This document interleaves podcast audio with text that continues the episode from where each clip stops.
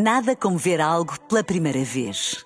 Porque às vezes, quando vemos e revemos, esquecemos-nos de como é bom descobrir o que é novo. Agora imagine que viu o mundo sempre como se fosse a primeira vez. Zais. Veja como se fosse a primeira vez.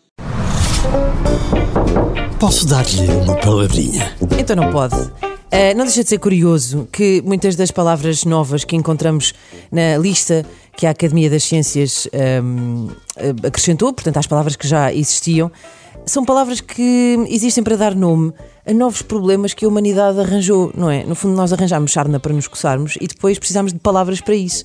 Uh, por exemplo, inventámos os telemóveis e depois logo a seguir uma palavra para o medo de ficar sem eles, como a palavra de ontem, que era, ainda se lembram? Era nomofobia, vem de no mobile, nomofobia. E hoje, mais uma, uma palavra para designar um, um problema. Este aqui, também criado por nós, mas enfim, é um bocadinho, é um bocadinho diferente. Um, também se refere a um, a um, tipo de angústia, mas desta feita relacionada com o ambiente. É agora, então, uma nova palavra do dicionário, deste dicionário, eco-ansiedade, que podia ser quando Eco. nós sentimos ansiedade, ansiedade, ah. ansiedade, ansiedade, mas não. Ou então, é... e de reciclar. Pode ser ansiedade por assim, reciclar, mas uma não, angústia, é. uma angústia por, por quando não se faz reciclagem.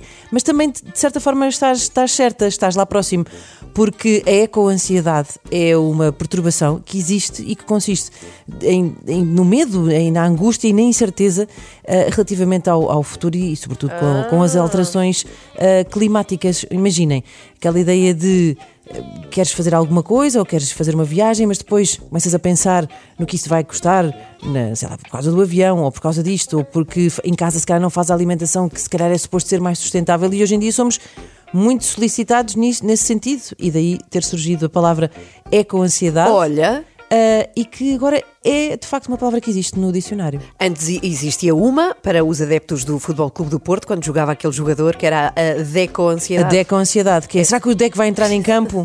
será que vai Deco! Posso dar-lhe uma palavrinha? Nada como ver algo pela primeira vez. Porque às vezes, quando vemos e revemos, esquecemos-nos de como é bom descobrir o que é novo. Agora imagine que viu o mundo sempre como se fosse a primeira vez. Zais. Veja como se fosse a primeira vez.